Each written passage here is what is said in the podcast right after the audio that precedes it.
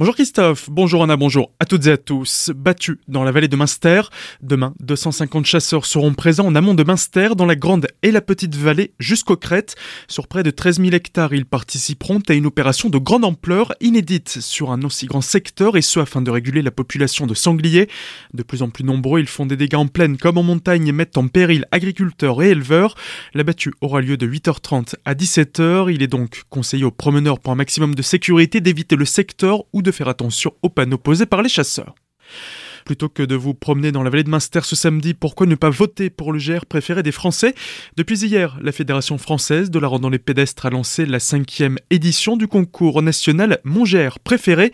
Et pour la première fois, l'Alsace et le GR du massif des Vosges sont en lice face à sept autres lauréats. Ce GR, composé des GR 5 et 52 qui permet de traverser le massif des Vosges sur 430 km du nord au sud, est très apprécié des locaux, mais pas seulement. Ce parcours sera en concours face au massif du Ventoux, Belle-Île-en-Mer ou encore le Mont Saint-Michel. Pour faire gagner la traversée du massif des Vosges, vous pouvez vous rendre sur le www.mongr.fr. Il est possible de voter une fois par jour jusqu'au 17 novembre. Pas d'opération escargot ce vendredi à Colmar. Gilets jaunes et anti-pass sanitaire, un colmarien avait fait une demande de manifestation pour ce vendredi. Il invitait les personnes qui sont contre l'augmentation des coûts de l'énergie et les mesures sanitaires à se rassembler en véhicule à la statue de la Liberté avant de déambuler dans le centre-ville et sur les grands axes de circulation. Mais la préfecture orinoise a interdit ce rassemblement. Dernier jour pour profiter de Célestart 2021. Le 1er novembre, la Biennale d'art contemporain de la Cité humaniste touchera sa fin après six semaines d'exposition. Une bonne occasion avec ce week-end prolongé pour en profiter avant le départ de la plupart des œuvres.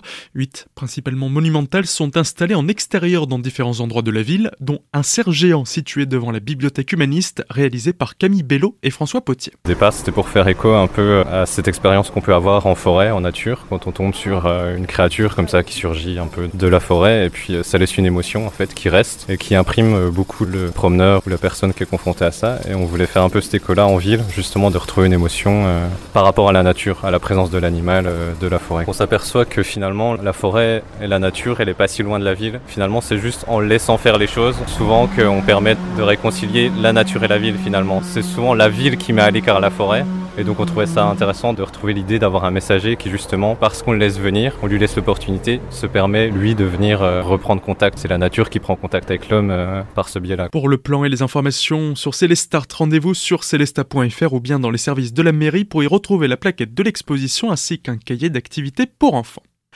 Soirée Hiero, rendez-vous dès ce soir au Grillen de Colmar avec deux concerts organisés par l'association Les Précisions de Franck Richard. On propose Fontana Rosa, qui est un artiste solo de Lyon qui avait enregistré son album pendant le confinement euh, chez lui avec un micro et qui a sorti ça sur cassette avec un label de Lyon et puis le label l'a repéré, donc ça a été sorti au niveau national, de très belles chroniques. Donc là, il proposera une version en groupe, bien évidemment. Donc là, c'est très garage, lofi, c'est un peu notre Jay Retard national, on va dire. On a hâte de voir ça sur scène et puis le coup de cœur, donc c'est Oursiz, c'est un groupe qui vient de Paris qui est formé à la base euh, par Alexin et Zoé, euh, donc le chanteur et la bassiste. Et Zoé a vraiment mis un gros coup de fouet parce qu'elle s'est consacrée justement à ça. Pendant le confinement, elle a tout plaqué pour se consacrer à ce qui a fait en sorte que le groupe maintenant prenne une ampleur. C'est notre coup de cœur. Ouverture des portes à 20h30. Infos et réservations pour cette soirée. Concert sur le www.hiero.fr. Si vous n'allez pas aux champignons, les champignons viendront à vous. Autre sortie à faire ce week-end, une exposition de champignons à Chervillers. Cette manifestation qui se déroulera ce dimanche à la salle des fêtes est organisée par la Société mycologique du Centre Alsace. Elle vous permettra d'observer des champignons fraîchement cueillis aux alentours, mais également d'avoir des conseils ou informations sur votre cueillette personnelle.